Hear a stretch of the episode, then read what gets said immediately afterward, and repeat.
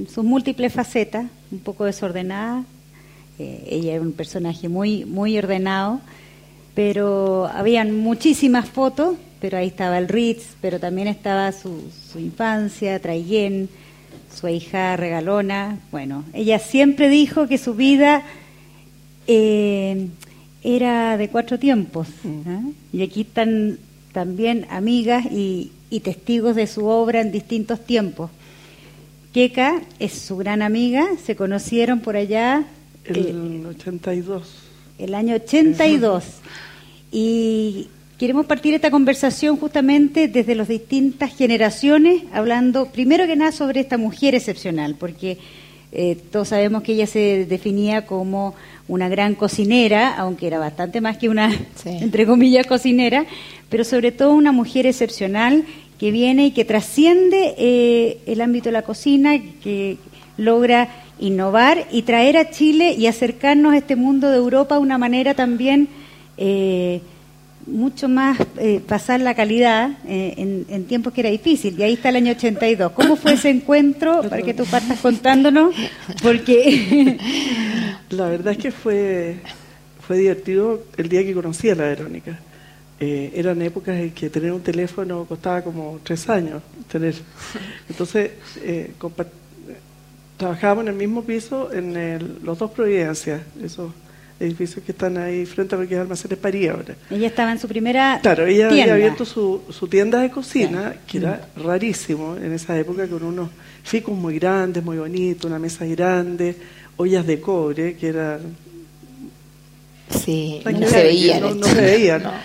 Y, eh, y, yo tenía una oficina al lado, que era mi primer trabajo eh, ya después de casar, y eh, entonces ella llegó un día a pedirme el teléfono prestado. Dije, bien, pero la, la actitud fue la divertida, porque ella entró y me dijo, ¿me presta el teléfono? Y dije, ¿qué onda? Dije, ocúpelo, le dije, así con la misma... Bueno, y partimos así medio como, entonces, pero ella siempre, hola, me saludaba. Yo, buenos días, y pasaba de largo. Tenía que pasar por su oficina hasta que un día se fue de viaje con su marido, con Andrés, eh, y me pidió que le cuidara unas plantas, unos ficus maravillosos en esa época, para esa época. Y me dejó las plantas en la, en la oficina mía. Pero a mí me sobró una, me sobró una y tuve que guardarla más lejos por ahí. Y se me quemó la planta. Y cuando llegó, tuve que ir pisoteando mi orgullo a decirle, eh, Verónica, aquí están las plantas, que se qué, pero tengo que confesar que se me quemó una.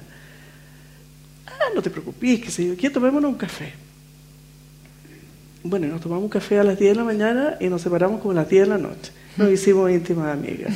Desde el primer día. Fue divertido, fue simpático, es como encontrarse con una persona con la cual tú tienes un pimponeo de cosas. Y terminaron tomando champán también. terminamos, obvio, comiendo otro, tomando champán. Es como siempre con todo lo de la Verónica, muy glamoroso. Todo. no podían ser almeja, eran otra. y, y ya en esa tienda parte el primer Club de Toby, que no se llamaba Club de Toby, porque el Club de Toby es cuando llega Alonso. Eh, de hecho, por aquí está eh, Ricardo. Claro, Ricardo partió ahí, eh, así que vamos a, vamos a volver a él en un rato para entrar un poco, para tener la vivencia full de, de, lo que es Toby. Bueno, de ahí ella misma estaba en Santiago, pero, pero tenía esta cosa porque este personaje, eh, que es una mujer muy inglesa, de alguna forma, eh, eh, tiene toda una vida en Traiguén, y de hecho los que conocen a lo mejor su faceta más de lo que organizó en Zapallar y, a lo mejor un poco de la revista y de todo lo que fue después, no saben que venía del sur, ¿ah? de, de, Real Sur, en el fondo de Traiguén. Y ahí, bueno, Verónica, un poco tú nos puedes contar familiarmente un poco más más de dónde viene el gusto por, por, la cocina. Ella misma pone algo en el libro que habla de que es la abuela la que está ahí. Sí, haciendo el plan pudding. pudding. Sí, era una...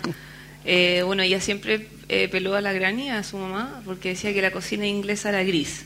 Todo era gris. El poroto verde era gris, como que eran unos postres, unas cosas de jalea con el pollo flotando, gris, era como horrible. Por eso a ella le gustó mucho la cocina francesa, porque era, era como el antítesis de Pero cuando yo le preguntaba a mi abuela, me encantaba preguntarle historias de mi papá y mi tía. Cuando hablaba de mi papá, hoy sí, eh, Brian no sé qué, Brian no sé qué. Y la tía, ¿cómo se portaba? Hacía, así como, ¿por dónde empezar? Decía, por ejemplo, eh, en verdad era del campo. Eh, sus primeros años los pasó en la Alianza Francesa entre Traiguén. Decía, no, me amarraba los pollos los bautizaba y los tiraba. Los que, los que volaban se iban al cielo y los que caían al infierno. Todos fueron al infierno, mató pollo, pero como loca. muy, propio, ¿ah? muy propio de ella. Muy propio de ella. No, era siempre como...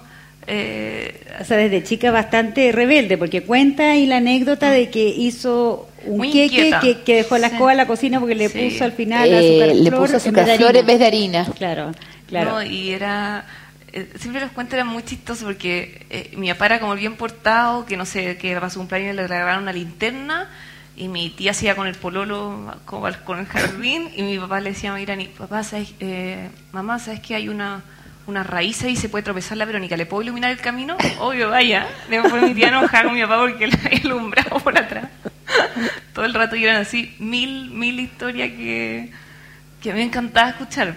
Claro, pero este, Porque es difícil imaginar ver a, mi tía ahora, ser que fue una niña tan inquieta desde chica, o sea, como todo lo que pasó para llegar a, eso. De hecho, después en el Santiago College hay una anécdota también que, fue bien castigada porque se lanzó de un segundo piso. ¿Cómo fue eso? mi abuela también de nuevo, así como después de un suspiro, me dijo una vez, eh, claro, en el Santiago College yo llegué a buscar a la Verónica y la directora muy acongojada me dijo, eh, señora Mabel, tuve que pegarle a su hija. ¿Cómo? Sí, es que le pegué una cachetada porque se tiró el segundo piso. ¿Y por qué? No, porque había una apuesta. ¿Y cuál era la apuesta? Te apuesto que te tiré del segundo piso. sí, y se tiró, así que lo tuve que pegar. Y mi abuela dijo, ¿y por qué no le pegó otra por mí? Así como, por, como cara de lesa, por no decir cosa. No, pero el Ahí también, bueno, ella viene sus años que, que vive en Australia, de ahí es mm. donde empieza a cocinar. Ahí parte la cocina. Sí, y eso, Es, eso es... Se oye poco lo tuyo, parece que... ¿Eh? Ahí, ahí, ahí, se, ahí, se, oye bien. Eh, Australia, ¿todavía a, ti no te toca esa parte? No, pero más o menos se, se, se conoce. Ella se casa, mm. se va a ir a Australia y, y parte por una casualidad a, través mm. del, del trabajo de su marido en ese minuto eh, tiene que hacer 100 empanadas de pino. y llamó a Santiago, claro. No, pero fue porque comía comía hamburguesa y pizza todos los días. no, también. y ella dice que empezó a cocinar a los 26 años. y se casó a los 21, o sea, fueron 5 años que, que, comió una merma. sí. O fue por necesidad. una receta a Santiago, se la mandaron ah. y, empezó con. Y hizo estas empanadas para, para, ese cuento en la embajada que fue muy divertido. Y ahí conoció con la que se asoció después. Una libanesa era. Una libanesa. Sí. Eh, que le gustaba mucho el champán, el Bev Clicquot. Entonces la libanesa le decía que cuando, si el negocio era bueno, podían comprarse una de esa botella que era cara.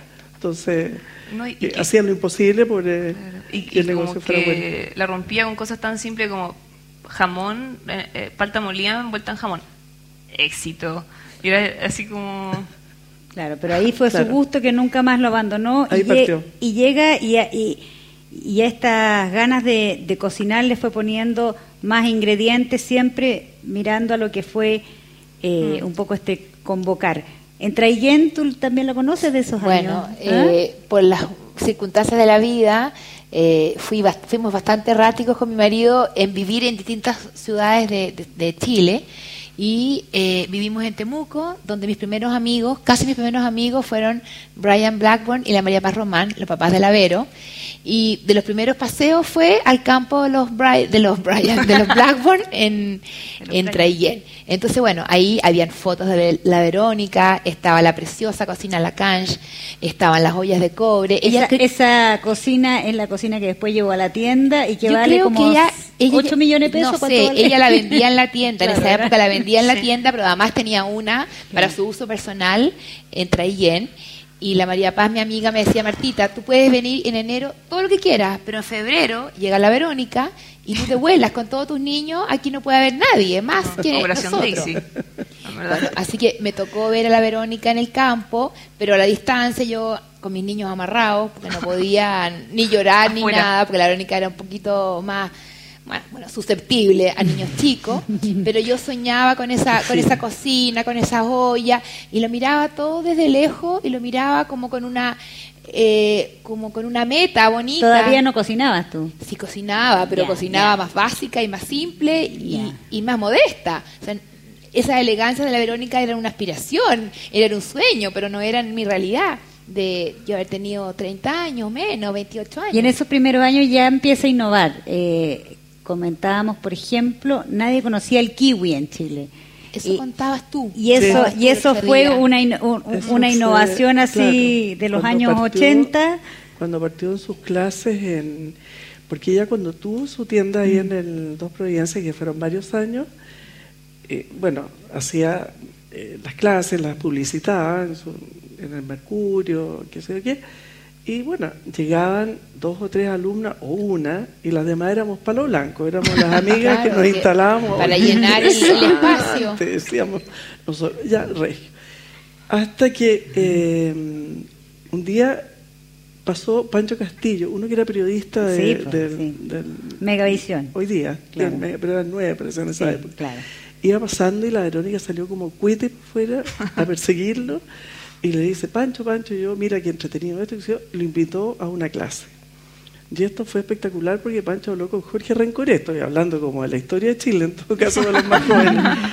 Y, le invitaron a participar del matinal eh, y ahí llegó. Pues. Ella toda regia, toda bonita, con su delantal, con su ollita. Rostro matinal. acá, los aros Chanel, que eran infaltables. Eh, y, y, claro, todo muy glamoroso para lo que era ha sido todo un suceso, porque en esa época todavía, o sea, no había como, como es ahora.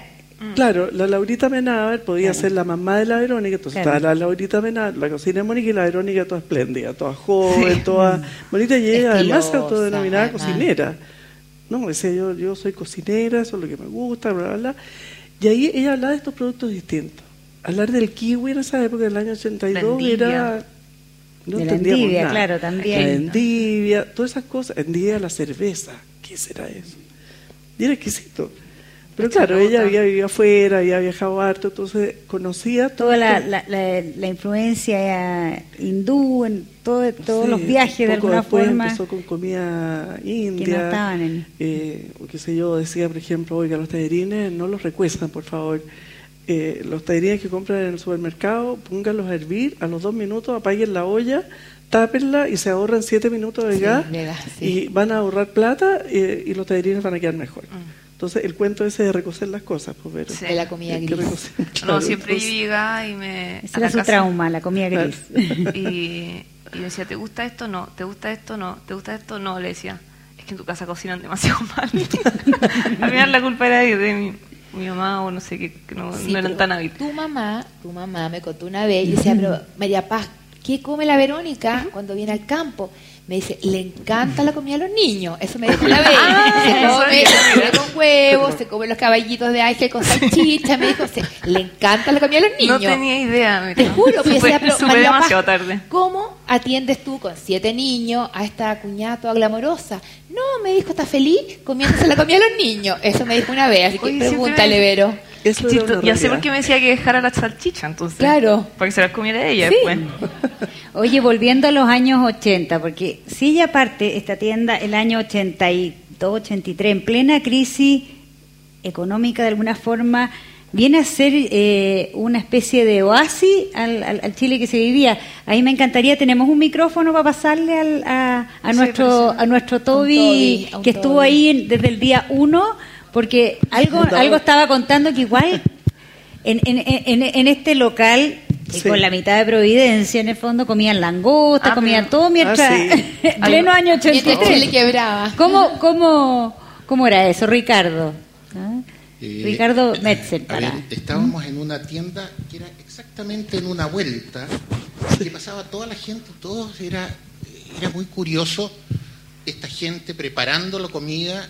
En esa época éramos un grupo de ocho personas, tres hombres y cinco mujeres alrededor de una mesa que tenía una cocina en el centro y eran clases de cocina distintas, porque nos obligaba a cortar cebolla, a usar cubiertos, o, sea, cuchillos de buena calidad, etcétera. Era, era, era rico, era, era hacer un poco de trabajo y después la degustación de lo mismo. Eh, ciertamente eso fueron dos o tres años que participó este club que no era Club de Toby. Eh, comíamos muy rico, siempre gozábamos de, que la queca iba, cerraba la tienda, se daba la vuelta y dependiendo de qué es lo que estábamos cocinando entraba. O se quedaba, claro. las recetas de langosta que fueron en esa época, después nunca más se repitieron, desgraciadamente, pero era un grupo muy sano, muy rico. ¿Quién más estaba ahí? Eh, había un compañero Vargas, que es lo único que... Eh, él, él, iba como así de oyente, en el fondo. A comer. Y teníamos a un, eh, un British, que yo nunca he comido comida más picante, pero era tan rica que uno la seguía comiendo. Y eso lo preparamos porque eran, en esa época, uno eh, se vendían estas clases de cocina por 10 clases. Más una botella de vino por cada una de las clases, terminamos haciendo 11 clases. Las cantidades de botellas de vino eran interminables, eran las suficientes como para pasar un buen momento. Y y la onceava clase entonces la hicimos los tres hombres que invitamos a todas las mujeres queca, aunque no era del grupo, también fue invitada en esa ocasión, con una flor para cada una de ellas, etcétera, y nosotros con los eh, delantales de profesores y, ellas con los, delantales de, de alumnos. Una época muy especial, muy curioso porque en esa época eh, no era muy no era muy corriente lo que existe el día de hoy, que los hombres todos estamos metidos en cocina. Éramos unos seres medios pioneros. Totalmente pioneros, muchas gracias. Y, ahí justamente viene, eh, bueno, su pasión y entusiasmo por la cocina cada vez mayor y empiezan sus viajes. París, París es su gran faro, dice, no, nos contaba la que y, bueno, y a ustedes justamente les tocó acompañar en muchos viajes a, Francia. Tú tienes una, una historia muy bonita ahí, sobre todo su preocupación por el arte, porque estamos hablando de una mujer, como partimos eh, contando, que, que no solo es eh, la cocina, sino que es una mujer súper letrada, que le gusta la literatura inglesa, la música, el arte, eh, mm. estar al día, fanática, aunque suene en casa, fanática de, estar al día a través del Mercurio, incluso, se leía, claro, eh, hacía después a través de los mails, con mail, que, al final conectaba todo, esos personajes integrales que conectaba todo. Entonces, eh, eh, volviendo a París, tú tienes una muy bonita anécdota del libro. Sí, ella era, piensa que era mi, mi ventana al mundo porque yo estaba en el entre allí en, el, Temuco, que no pasaba mucho, pero en esa época sin computador, sin nada de... Bueno, igual tiene su lado bueno eso. Y ella era mi ventana y, me regalaba, traía libros de arte y todo. Y ella, el 93, se fue a estudiar después que enviudó. Y me trae hartos libros y, ropa y cosas así, pero la ropa uno de chico no, no la pesca mucho. Y entre medio había un libro que se llamaba Línea va a Giverny. El año 93 fue esto. Mm. Y era un libro muy lindo que yo mm. dije, ¿cuándo me vas a llevar? Y me dijo, el año 2000. Así como, uh, el año 93, el año 2000, a una niña de 7 años. Era el año 2000. Y yo, 7 años estuve viendo este libro. Y logiaba, y elogiaba, y que iba a, a París, iba a Shakespeare, a la librería Shakespeare. Iba. Era una niñita como que iba contando su historia. Y cuando era el año 90, diciembre del 99, ah. yo le digo, tía, ¿te acuerdas que me iba a llevar a París? ¿Cuándo? y ahí dice todo un, un, un flashback. Un flashback. Dijo, oh, te voy a llevar. Bueno, y a los 12 años fue mi primer viaje con ella y pude ver todo lo que vi en ese libro durante siete años. Me llevó a todas las partes que salían de ese libro. Era increíble. Y hay mil historias, por ejemplo, que no sé, pues me da la mano, y yo, tía, no me des la mano, no te doy la mano, como que era esas cosas así. Y me acuerdo que ya me gustó tanto Yerni, tanto Yerni, y dijo, oh, a esta niñita le encanta el arte, y me llevó a Renoir, que fue las puertas del infierno, una escultura de mujeres con pierna abierta, una, una escultura así que yo de 12 años de, de, provincia como que llegué y dijo, no, parece que vamos a empezar, vamos a volver hacia atrás. Y ahí me empezó el dorsé, petit palais, de nuevo, así como, porque del otro Renoir fue como, como que salí espantada así. Y justamente en una de las fotos que estábamos ahí, ella estaba en el Ritz. Ese es un momento como súper estelar, porque de alguna forma, bueno, ella, eh, recordemos que tuvo eh, cuatro matrimonios, o sea, por eso es su vida en cuatro tiempos. Eh, no pudo tener hijos, en el fondo que también fue un tema, por eso también su cariño y su entrega tan especial a su hijada, pero a mucha gente, que finalmente hasta de alguna forma estos Toby también son un poco hijos. Eh, bueno, pero, pero ese momento especial en que llega, porque además, qué año como eh, a principios de los 90, llegar al Ritz, también nuevamente para, para una chilena, por muy... Es, es, todo un hito, y todo lo que vive y aprende ahí, de alguna forma, eh, lo aplica en su, segunda, en su segunda etapa que... Ella se retó un departamento... cerca del Sena. al lado, Sena, sí. Mm que después volvimos ahí al, mm. al Nuevo Marzo. Eh, y seguía caminando al Ritz, todos los días su clase. Y tranquilo ahí, porque eso, trabajar con esos chefs son cosas serias. Eh, y en la tarde se dedicaban a los postres, cosa que no, no le gustaba mucho a la Verónica, no era, no era dulcera, era salado 100%, le encantaba. La crema. Eh, la, crema, la crema fresh. en la noche. Eh, pasaba por sus picadas que tenía, entonces se iba a comprar un queso brie relleno de trufa. Una pateadura de hígado, pero la cosa más deliciosa que uno puede haber comido alguna vez en la vida. Siempre en esos viajes uno volvía con el hígado. Claro. El canal con foie gras. Claro. Pero una cosa rica. y bueno, y de ahí volvió y, al poco tiempo abrió la, la tienda de Alonso Córdoba.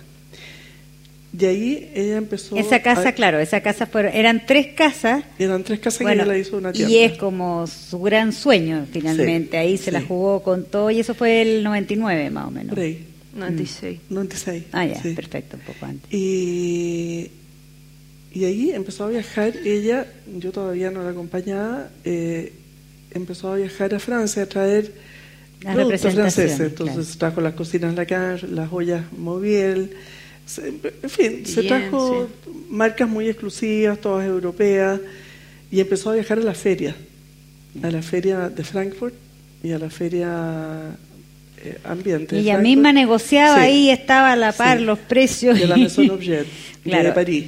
Eran dos ferias, una en febrero y la otra era en abril. Bueno, trajo la famosa máquina para hacer pan, la, la máquina del pan, claro, que fue la primera que, trajo y que vendió pero miles de máquinas de pan hasta que, que ya la, copiaron, que el capitalismo.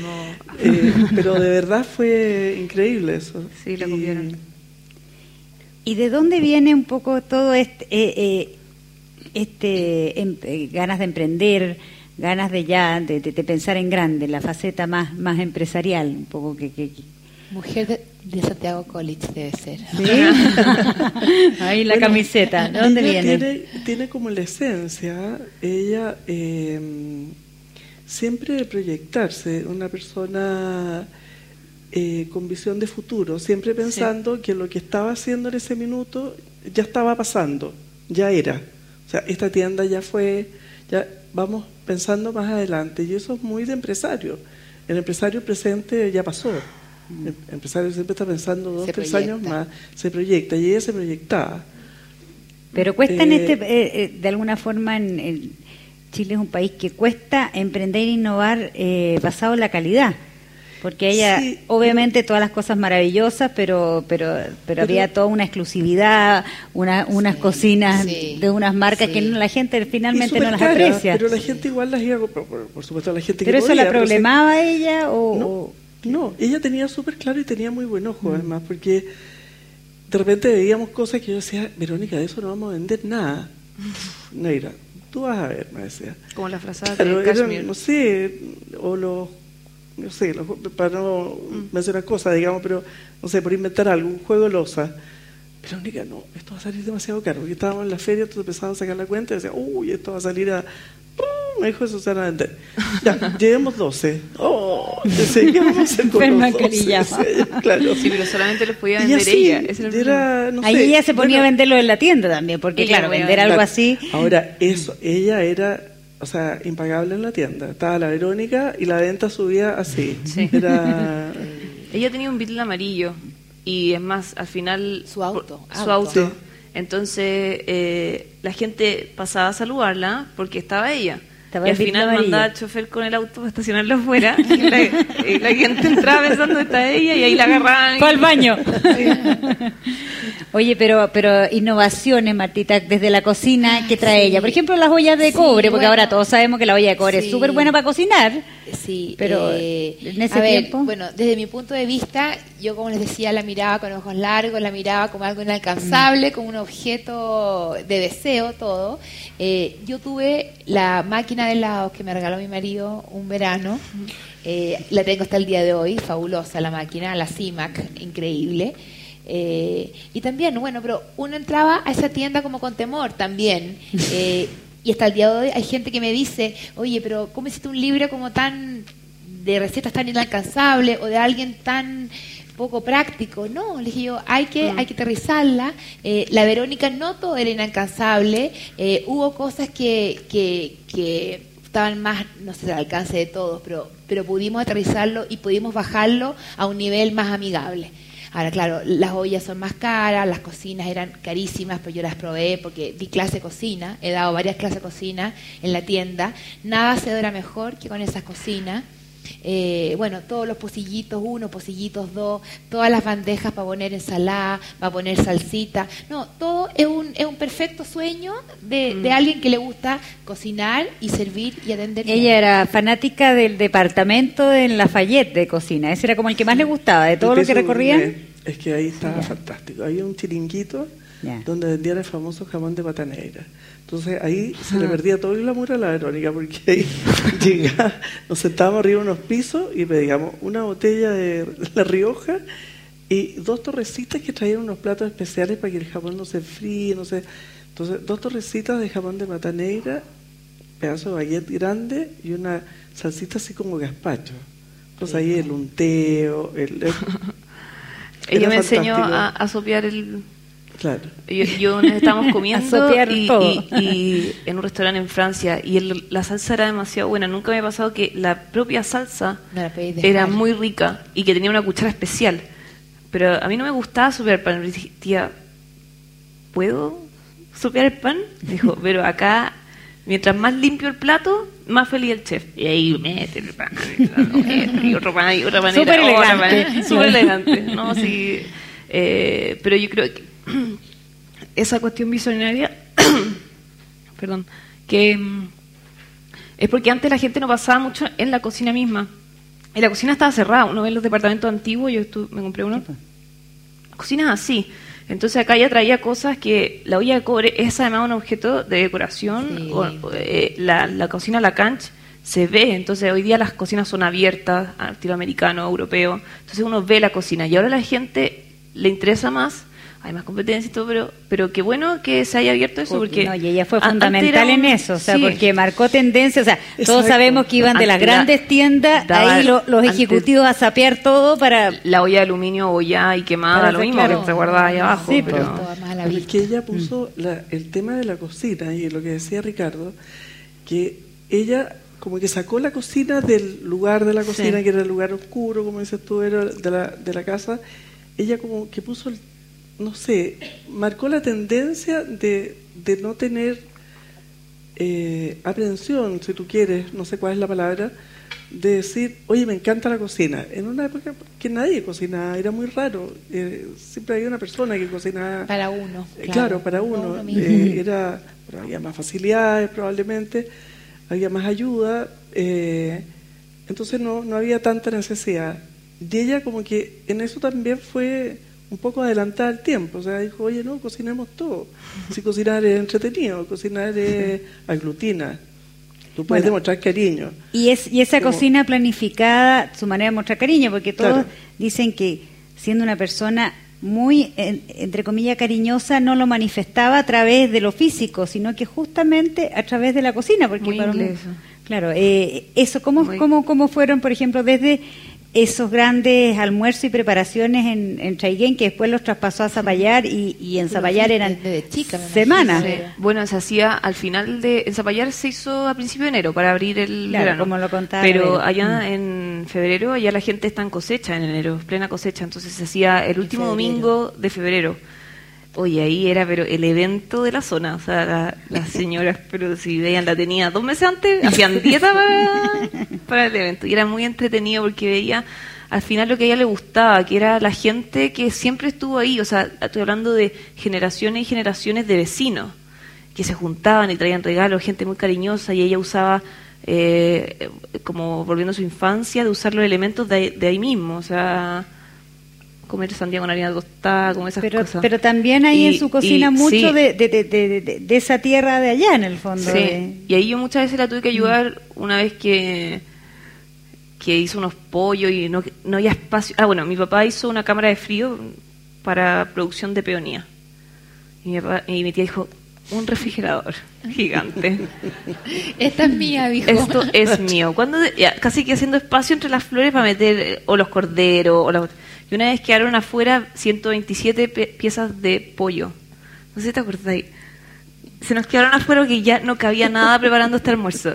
Llegamos el día siguiente con un olor, así como, no, pero si está buena, y la revolvía. y sabía, no, por favor, eso deséchalo. Y ahí, viendo cómo no van a comer pollo nomás, sobró igual comida. Era tanto, tanto, tanto su sus ganas de, de, que de manifestar su cariño que al final 127 pollos pasó Oye, y los mariscos y, y, los pescados, entrando también a las recetas del eh, libro. Lo que nos asombró con la Javi, que está ahí, que me ayudó a cocinar el libro, eh, los choritos, que en Chile ah, siempre han sido tan como desechados, más menos, claro. Como para rellenar la...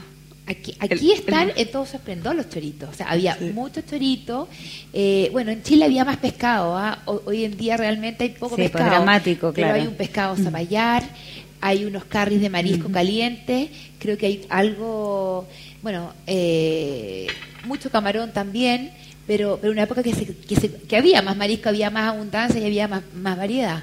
Pero el chorito es una es sorprendente y en Europa se come mucho, cualquier cantidad. Y en términos de las preparaciones de los pescados y todo. Mira, eh, ¿cuál es su impronta? Haciendo el libro nos dimos cuenta que hay cosas que quedaron out, porque ella dejaba el ceviche remojando no sé cuántas horas el limón y hoy en día, porque además se pensaba erróneamente que el pescado se cocía y mm. se le quitaban las bacterias con el limón, cosa que, que no es cierta. Hoy en día la tendencia más peruana que hemos aprendido desde que nos llegaron los peruanos a Chile es que el, el pescado se alinea con limón a última hora. Mm. Entonces yo pongo en el libro, esta es la receta de la Verónica, creo que hay un ceviche de la colmena, ¿cierto Javi? Ya. Entonces ella ponía... Exquisito ella ponía, déjelo remojando en jugo de limón 12 horas. Eh, entonces yo pongo una notita, eh, la Verónica sugiere esto, hoy en día alineamos el pescado y el marisco a última hora, para que no se deshidrate, no cambie la textura. Para que el limón esté fresco. Exacto. Mm. pero, pero en fondo son tendencias que se se practicaban hace 10, 15 años atrás y que hoy día se han ido, evolucionando, claro. Y en, bueno, su misma casa de Zapallar que ella la rehizo porque porque tenía esta casa con una vista increíble y, justo antes de morir eh, alcanzó a gozar la casa como dos años, pero pero se hizo una cocina impresionante con una vista al mar, pero increíble. Eh, que es ahí donde pasaban. Ella alcanzó a, tener algunos algunos eventos, espacios de cocina. Todos, los días eran un poco. Al final. todos los días. Sí, eh, mi tía siempre resaltaba eso. Con la gente que tú invitas es lo importante. Entonces, si tú invitas a la gente como la queca, que partían toda una champaña la. bueno. en la mañana. Pero. Siempre sano, mira, los franceses como... Es muy alegre, semana muy alegre. Parten tomando champaña, íbamos, fíjate que yo la acompañaba de repente ahí a, a Cartier, a esas partes te mataba a arreglar su reloj o cosas. ella muy elegante. A las 10 de la mañana, oye, y te ofrecen una copa de champaña y tú qué le vas a decir? Obvio Gracias. Obvio que sí. Solo una. Muchas veces hace frío, otras veces hace calor. Oye, y volviendo a, a este, porque ahí, hay otro Toby más también ahí que está, estaba mirando, porque esta conversación en torno a la cocina, finalmente en el club de Toby también se hablaba de, bueno, se comentaba la actualidad, se hablaba de política y, un poco cómo ella ya, quiero entrarme al Toby ya institucionalizado, ah. Que se hace como famoso, que es el de, el de Alonso Córdoba. ¿Cómo, cómo ven ustedes eh, esos años y un poco también ahí preguntarle al, a los protagonistas? a ver, tenemos el micrófono ahí para, para que... Para, para que nos cuenten un poco cómo, cómo los mandaba, cómo los oh. atendía y cómo se portaban. ¿ah?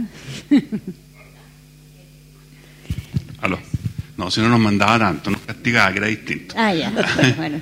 no, oye, antes, antes que, comentar el Club de Todo, que, quisiera decir dos cosas. Una que, primero, una mujer regia, primera cosa. Una mujer elegantísima, ¿ya? Eh, que la verdad que la elegancia la transmitía en torno de cosas. Bastaba ver la, tienda, cómo, cómo, conversaba, era todo, era todo elegante. Era mm. siempre súper, con unos detalles muy, muy especiales.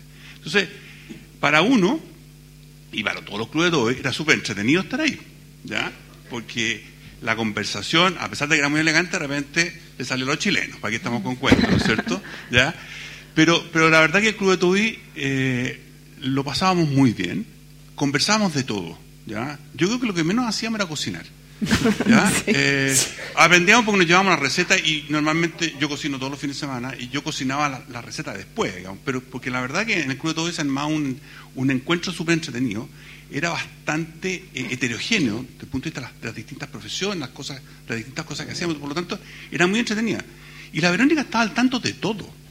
La verdad que era eh, una mujer muy culta, o sea, hablábamos de todo, temas de política, temas de economía, eh, temas de, la vida, ¿ya? Entonces, era una persona que era súper atractiva desde el punto de vista de estar con ella y conversar con ella, ¿ya? Era una mujer muy completa, ¿ya?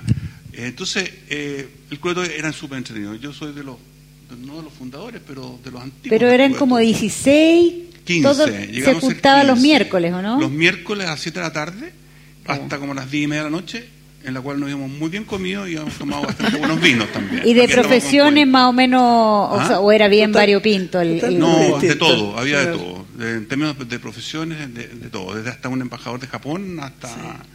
Había una, una, variedad enorme. ¿ya? Entonces eso también lo hacía muy entretenido y muy atractivo. Y la verdad que yo aprendí a cocinar, y me gusta la cocina mucho, y mi mujer no cocina nada, así que estaba feliz que yo fuera a clase de cocina. Entonciones eh, le solucioné un problema pero la verdad que, que era muy atractivo el, estar ahí con ese grupo de gente, digamos, y con ella. y, y, además le facilitaba de repente si le faltaban ingredientes, eh, eh, tenía una especie de call center. Sí, de hecho teníamos el teléfono en la casa para llamarla pues, si estaba, no fallaba la receta. ¿Y, la llamaban? sí, yo un par de veces la llamé. para que les prestara el aliño perfecto ahí eh, estuviera a, a entrar. Bueno, también eh, ella hasta el final se destacó, hay, hay, de alguna forma una anécdota, eh, eh, así como las imágenes que vimos, que, que, es muy fuerte a rato, esa hidalguía también para llevar su, su enfermedad hasta el final y hacer lo que más le gusta. Tú presenciaste un poco toda esa etapa. Pero quiero, ¿Mm? tiene toda la razón lo que dice Fernando respecto a la Verónica, que una parte que no lo habíamos mencionado, la Verónica como persona, eh, independiente de lo linda, lo mm. fino, lo elegante, esa cosa que se imponía así como de presencia, eh, tenía, era muy buena lectora, leía mm. mucho, le gustaba mucho la historia y leía mucho sobre personajes, de repente sobre biografías, que se Entonces, era muy entretenido porque ella siempre decía, oye, fíjate que el ayudante de Churchill era casado con la fulanita y la fulanita era lo más, más que hay. Entonces te empezaba a contar toda una historia paralela a este personaje que era Church. Y eso hacía... Eh, Mientras cocinaba. Y lo, otro, y lo otro que hacía, que efectivamente leía el Mercurio todos los días, y los fines de semana, toda la prensa llegaba a su casa. Por eso de llegaba toda la prensa, hasta la cuarta. Llegaba, ah, qué sé yo, el, Mercurio, la, última noticia, la tercera... Eh, el de Clinic, la cuarta, la quinta, se hubiera ido todo, todo, todo, estaban todos los diarios, se leían todos los diarios, había por ahí las copuchas y todo. Y una época, ¿te acuerdas Ricardo que mandaba unos correos, unos mails que eran brutales? eran genial, yo creo que varios tenía muchos seguidores, que eran muy distintos, porque hablaba de la actualidad con mucha ironía, mm. con mucho humor eh, y, siempre así al día, al día, al día. Era realmente divertido. Pero ella decía como no, que esta rasquería, no sé qué. Y siempre la pillaba viendo el matinal de Viña. Pero lógico, era su placer culpable. La farándula. El placer la farándula era el placer culpable. Te iba al campo, tía, estáis viendo el vestido de... No, es que la mala no iba ahí, no sé qué. Pero tía, tú... Pero es que no digas a nadie, a nadie. y, le encantaba eso. Total. Al final, sí, ella muy elegante y todo, pero gozaba con... con el chilenismo, como dice Fernando, lo gozaba por dentro, así le encantaba. Mm. Bueno, y hablando de chileno, también tiene harto mote en sus recetas, choclo, tiene varias cosas que rescató, sí, porque están papas, manzanas, peras. Y, y, bastante antes de toda la tendencia que, que a usar de ahora. los elementos de nuestra tierra. Claro, la quinoa, harta quinoa. Mucho por épocas, cocinar por, por época por épocas del año en el fondo. Eso. Y por épocas también de gusto personal. De repente uno cuando está cocinando descubre algo y le da como caja con una cosa, después se pasa a otra, eh, un poquito alguna manía. La comida está ahí. Pero respecto a la comida chilena te voy a contar una anécdota. Está mi marido aquí me va a matar, pero fíjate que un día la Verónica, que éramos bien amigas con maridos, que se nos visitábamos, entonces ella, muy cariñosa, siempre llamaba y preguntaba, ¿qué quieren comer? Nos invitaba a almorzar por un día. ¿Qué quieres comer? Eh, no sé, Verónica, pescado. No sé. Entonces un día le atendió a Alejandro el teléfono. Le dice, Alejandro, ¿qué quieres comer? Humitas, le dijo algo. Roto, le dijo. Y le cortó el teléfono. bueno, ¿por qué me preguntáis? Pero lo estoy llamando. bueno, ¿por qué me preguntáis? Sí, yo, claro, yo la única discusión que he tenido con mi tía a alto nivel culinario era si las papas fritas iban o no con ketchup. Ah, no, claro. Esa era eh, la única discusión. Estábamos en Remy y un, un restaurante muy elegante y no sé por qué venía la cuestión con papas fritas y dije, señor, ¿me trae ketchup, por favor? No. Y se paró el restaurante. dije, pero tía, las papas fritas van con ketchup. Esa era, fue la única discusión que pude. Claro, era. Muy millennial. Pero, oye, pero, pero, volviendo, porque vamos a tener un espacio mínimo para preguntas, sobre todo tanto la receta y un poco de lo que ha salido la conversación, eh, hemos ido como, como bien rápido, pero, pero sí, justamente porque eh, es muy simbólico, de alguna forma, cuando pensamos en el nombre de este encuentro, que se llamara eh, el, legado, de una maestra, claro, el legado de una maestra, es porque está presente y lo conversamos eh, justamente en el cóctel con, con, varios del Club de Toby y con otros. Ella es como que estuviera presente porque es una mujer que su obra trascendió y trasciende y patentó muchas más cosas que, van, que lo hemos hablado más allá de la cocina, pero sobre todo su humanidad y su forma de vivir y, y de vivir incluso su enfermedad.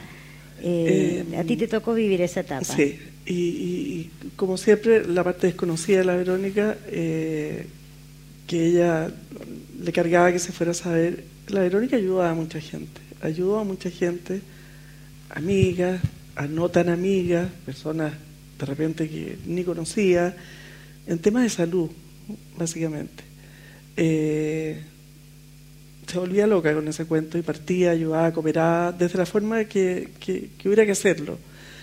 Eh, era muy buena persona. Era, yo te diría que la verdad que tenía una, una cosa así media como seriota, media parca de repente que parecía, yo diría que era más cortedad de genio que otra cosa. No era, era una muy buena chata, una, una persona de corazón.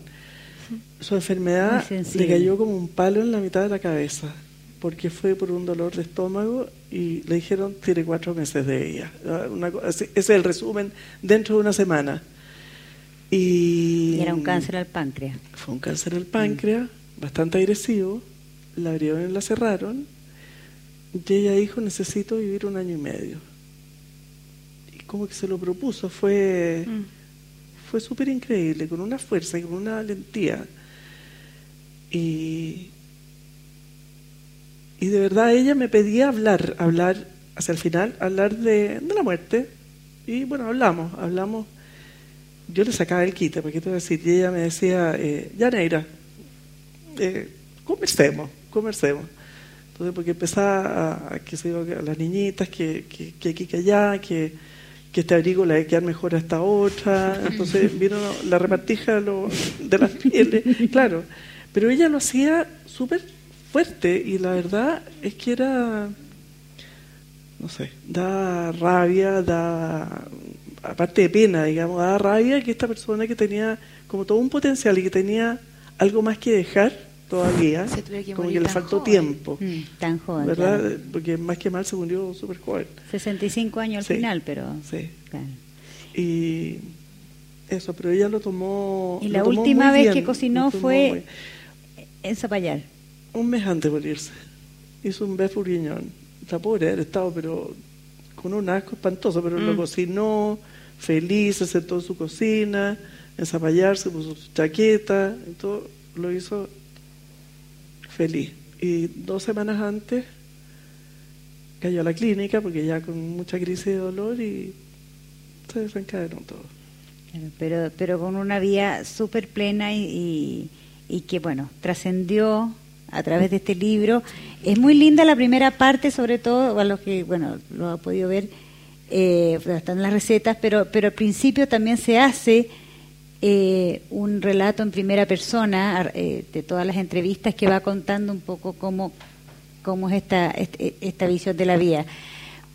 Antes de entrar a las preguntas, eh, Martita, un poco el proceso. ¿Qué te, con todo el libro surgen cosas nuevas? ¿Y qué, con qué personaje te encontraste al final? si la pudieras definir en El libro partió como una gran aventura, un gran desafío, algo que yo feliz lo, lo, lo venía como bueno, desde que se murió la Verónica, Brian, el papá de la Vero, me dijo, ayúdame. Pero así fue como, ayúdame con la tienda, ayúdame a hacer clase de cocina, ayúdame con la receta. Fue como, fue a mi casa a tomarse un traguito con tu hermana, con la José, y me dijo, ayúdame. Entonces dije, bueno, yo de tienda, de vender copas, de vender olla, ni una posibilidad. Eh, hacerte clases en la tienda, feliz, y si algún día quieren, si algún día quieren hacer un libro, yo feliz también. O sea, ah, yo aspiraba a meterme en su mundo, su receta, en sus archivadores, y si me lo ofrecían modestamente, feliz. Así que bueno, cuando y todo se conjugó que mi editora, la Consuelo Montoya, que es la editora de este libro, también lo tenía en carpeta, no sé si con ella o con, la, o con Brian, pero todo se conjugó y un día tomando un café me dijo, Martita, lancémonos con un libro de la Verónica y partió, partió como desenterrando recetas en un entretecho en la oficina y tuve una persona que me ayudó a seleccionar de 600 recetas había muchísimo material. O sea, yo mm. dije el día del lanzamiento del libro que hay material para hacer muchos libros. Y hay algunas que no se lograron, como el famoso mito de la receta exacta del pan de Pascua. Bueno, pero ese fue una receta, receta que se fue a la tumba, pero seleccionamos 600, 300 y de 300 quedaron como 180 que están acá. Así que fue todo un descubrir, recetas que yo conocía, recetas nuevas, recetas que por tincada dijimos esto va a quedar bien, otras no tanto, Hubo de todo, pero fue toda una aventura de sabores, de olores, de, pasos a seguir, de pasos que ya estaban un poquito más antiguos, que lo, tratamos de aterrizar un poco. No, fue, fue una experiencia, eh, bueno, como toda la experiencia, que con ganas de haberlo disfrutado más. Los libros hay que sacarlos en tiempo acotado, en junio o en mayo se dio el vamos y en diciembre tiene que estar vendiéndose. Entonces uno podría estar una vida eh, cocinando con la Verónica Blackman, pero hay que aterrizar y sacarlo en el tiempo que se dice nomás. Claro. Queremos dar espacio para preguntas ahora antes de, terminar, algún comentario, pero sobre todo preguntas porque tenemos 10 minutos para preguntas. Un poquito más. ¿Mm?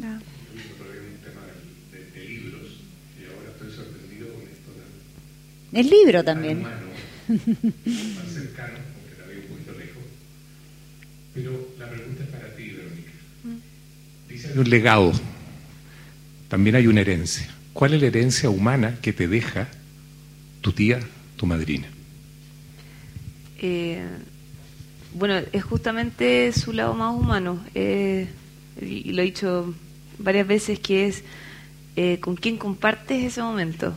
O sea, puedes invitar a los embajadores o a la gente más importante del mundo, pero si no lo disfrutas esa comida, o sea, si esa comida no es con alguien, no sé, que, que la disfrutes, eh, ahí está el secreto. Porque lo cocinas con cariño, lo cocinas eh, con dedicación. Eh, eso es al final lo que me más me, dejó de herencia. Y el, pues, también el estar muy actualizada y leer mucho. Pero con respecto a la cocina era eso, el, el disfrutar, el estar con la gente a través de la comida, del vino, del postre, bueno, la no tanto, pero la conversación. La, conversación. Y ponerle... El ambiente hace la comida. Y, ponerle ingredientes de fiesta también, como lo hacía en Zapallar con la, con la fiesta, por ejemplo, que hacía las fiestas de rojo, todos vestidos de rojo, todos de azul, en la fecha, con, o sea, de alguna forma inventando toda una historia eh, eh, en lo que hacía. Sí, le gustaba mucho, las comidas de Pascua eran increíbles en su casa pasaba desde marzo comprando adornitos, mm. pero igual nos preguntaba qué quieres, qué quieren. La leche asada iba sí o sí, entonces eso, le hice a usted, a ti que tanto te gusta, eso, ese cariño que tú decías era, eso. Eh, porque al final si cocinas eh, detrás de algo para gente que no conoces o que es distinto. Es distinto de estar cocinando, imaginarte cómo tus sobrinos van a disfrutar tanto de ese postre que lo esperan todo el año. Eh, eso es como lo que... Y los invitados a comer también, eh, hay una parte de alguna de las entrevistas en que ella le regalaba el plato a los invitados. Ah, tenía un plato, en Zapallar, tenía un plato dedicado para que invitados con el plato. Y a mí me llegó de rebote por tu mamá un disco con la receta. Ah. Lo, puse en mi computador y aparecieron todas las recetas del almuerzo del verano anterior. Oh. No, increíble. No, un lujo era. Claro, claro. O sea, lleno de detalles así misteriosos. Mm. Pero, eh, acá. Ah, allá. Bueno, ahí para allá. Eh, yo también era parte del club de todo y me tocó. ¿Cómo te llamas tú? Felipe Pinochet. Ah, sí, ya hablamos por teléfono. Eh, el famoso mm, sushi. Nos, tocó y sorprendente, irónica en miles de aspectos, incluyendo aquellos días que una vez me llamó para pedirnos con la Javiera con mi señora que la reemplazara en una clase de pareja. Yo nunca he hecho una clase en mi vida. Ella no se sentía muy bien, así que tuvimos que con la Javiera ir a reemplazarla y me dice, lee la receta, al lado está Luis y te va a ayudar. Chao, pum. tuvimos que llegar y hacer una clase a 25, 30 personas y pasamos la prueba. Eh, en el Club de Toy vivimos experiencias que yo creo que son de repente inimaginables en ciertos aspectos, como el día que llegó Bernales con un conejo que había casado en el Club de Polo, aquí en el San Cristóbal, con dos, conejo, liebre, y que quería cocinarla. Entonces ella se negó absolutamente y se sentó y terminamos nosotros cocinándola en las ollas, haciendo, echándole ingredientes. Pero ella encontraba que esto era una asquerosidad y que nosotros éramos unos brutos y no sé qué historia. Pero nos dejaba hacer todas esas cosas. Le gustaba igual. Y le encantaba. Le encantaba esa onda, le encantaba frenarnos cuando sacaba sus tarjetas rojas y amarillas, que tenía una en el cajón. y, y cuando ya nos pasábamos de revoluciones con el lenguaje y con los temas. Eh, si bien es cierto, todo eso lo vimos durante muchos años, quedamos un poquito huérfanos, por decirlo así, porque es súper duro cuando tú tienes un trayecto de siete años, ocho mm. años de ir a clase los miércoles y, todo, y de repente un día otro se acaba esto. Mm. Y, lo mismo que decías tú del legado, bueno, ese legado, como también con Felipe, que muchas veces también lo conversamos, ¿Cómo seguimos con ese legado? ¿Cómo lo proyectamos? Porque también hoy día, y yo creo que te pasa también que nos quedamos como cortos, como que, bueno, ¿y ahora qué sigue? como que todos nos quedamos plop cuando ya no está la Verónica. ¿Qué pasa más adelante? Me parece estupendo el libro. Aparezco yo bastante más gordito en el libro. a ver, estamos a buscar. Pero, coincidió, que... Pero, pero, me, pero me pasa eso. Y yo creo que no soy el único. Hay muchas personas que me han llamado, personas del Club de Toy que, que, que estaban y que, bueno, y tú sabes si sigue las clases, me pregunto, ¿qué pasará? ¿Hay, algo, algo que va? Mm. Sería interesante pensar en cómo seguir con el legado en el 2.0. A lo mejor a ella le hubiera encantado que esta cosa se proyectara más allá. Y yo creo que hay un, gran reto. esta generación tener Así que te lo dejo en la mesa y te lo lanzo. Era mejor que el Club de Unión, que cualquier cosa, esa, esa junta del Club de Toby. Allí había Hola. Ahí después eh, Yo tengo dos preguntas. Una es que cuando hiciste el libro, esas recetas fueron hechas por ti, probadas. Sí, probadas. Ahora, al final, al final, al final, debo reconocer que tuvimos que, para que el libro fuera gordito y fuera más atractivo, tuvimos que seleccionar recetas que nos dijeron que eran ultra probadas de la Verónica y que estaban tal cual, así que arreglamos la redacción y la y las metimos, pero las que están con fotos están todas cocinadas. Y hubo unas que no resultaron, que finalmente no las publicamos. Ya, la otra era, estos encuentros que hacían en Traillén, eh, ¿eran a beneficio o eran totalmente...? No, a beneficio de nosotros. sí, era un almuerzo para los vecinos, a los vecinos los amigos. Y ella para disfrutar. Lo tengo yo aquí. la Verónica fue tan, tan, tan, tan eh, generosa siempre con todo, con todo, sobre todo con sus recetas, que para que todos cocináramos mejor y estuviéramos tan contentos con cocinando y haciendo cosas ricas. Pero claro, está ese secreto, el enigma del pan de Pascua, que nunca nos dijo, el uno que nos, nos dio la receta es el pan de Pascua. Yo quiero saber si alguien lo sabe. Nosotros investigamos, a mí me llegaron cuentos de que había una vez que ella lo dio en la radio. O, la en la televisión. Entonces que una señora de Copiapó lo, eh, lo anotó. Y la Sandra de la tienda me dijo, yo llamo a la señora de Copiapó. Nada, se había muerto la señora. Así, así, estábamos cerca, cerca, cerca y no había caso. Pero yo te digo una cosa, a mí me tinca, me que, tinca que la queca lo sabe. Ah, aquí lo vamos a revelar. Y me queda exquisito. Vendí la receta aquí. acá otra, otra, otra pregunta, la Morín. La Morín. Ah, yo sí. Bueno, yo soy prima de la Verónica, pero hay mucha gente que cree que somos hermanas. Y estaba recién Astrid, que es mi hermana. Sí, sí. Pero bueno, eh, quiero decir dos o tres cosas. Una, a propósito de lo que contabas tú, María Eugenia, cuando llegó ella de vuelta de Australia yo creo que Australia fue un abre mundo muy importante, ¿te fijas? Mm. En los años 70, creo que en este caso el año 70, ¿no? Sí, sí, ¿Te parece? Sí, ¿Fue chileno sí, australiano? Salir al extranjero, ahora todo el mundo sale a todas partes. Sí, claro. Pero en esa época no. Y vivir en Australia, donde empezó a hacer el catering, empezó a hacer sus recetas y todo, fue un abre mundo para ella. Mm. Eso es una cosa que quiero decir. Aparte de eso, eh, hay dos personas que la influyeron genéticamente, desde luego, que es tu bisabuela, o sea, mi abuela y la abuela de la Verónica, que era doña eh, Maggie Melin, que era sueca. También hay una cosa genética de sangre, ¿te fijas? Mm. Y tu abuela, la Mabel, era una, las dos eran muy potentes. También la Mabel, su madre, eran mujeres fuertísimas, inteligentes, capaces. Esas cosas van marcando. Y yo creo que la Verónica ha hecho una cosa extraordinaria en su vida. Yo la vi bastante en una época con su segundo marido, porque era como más de mi época, el marido del segundo marido. Entonces nos veíamos. Después nos veíamos esporádicamente y en algunos momentos estuvimos muy cerca por distintas circunstancias. Y una cosa sí que creo que la marcó con mucha pena es que el único hijo que esperó lo perdió y nunca más pudo tener hijos. Y yo creo, Verónica, que eso fue una gran eh, frustración y una gran pena de ella, pero parece que en, esta tierra no se puede todo. Ella tuvo todo, tal vez eso sería lo que le faltó. Yo creo que esa fue una deuda de la vida con ella, porque si hay algo que le faltó, fueron los hijos. ¿No es cierto? Ella le dio mucho amor a su sobrino. Sí. Pero, por eso también la disfrutaron a full usted. Tiene toda la razón. Se murió el hijo, el hijo que, era un niñito, y se murió antes de nacer. Y ella entró en una depresión profunda, profunda, tremenda. Tú la veías en esa época. Esta cosa parece que me la dijo demasiado. y eso fue, fue muy, muy doloroso.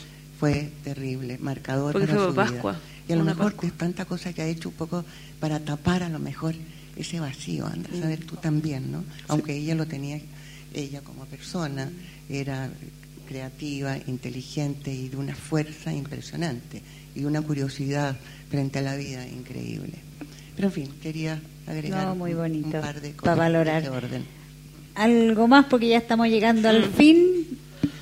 Eh, ustedes también, bueno, agradecerles sobre todo, eh, yo no sé si quieren terminar con, con, con, algo, algún mensaje en este legado de cómo continuamos y, y bueno, y ahí les agradecemos a cada uno de ustedes, los invitamos a a cocinar y a disfrutar del libro y, y de buscar las maneras también de cómo trascender este, este legado una gran mejor.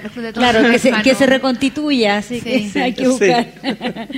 así que eso, muchas gracias a cada uno de ustedes. y, a usted, y a usted.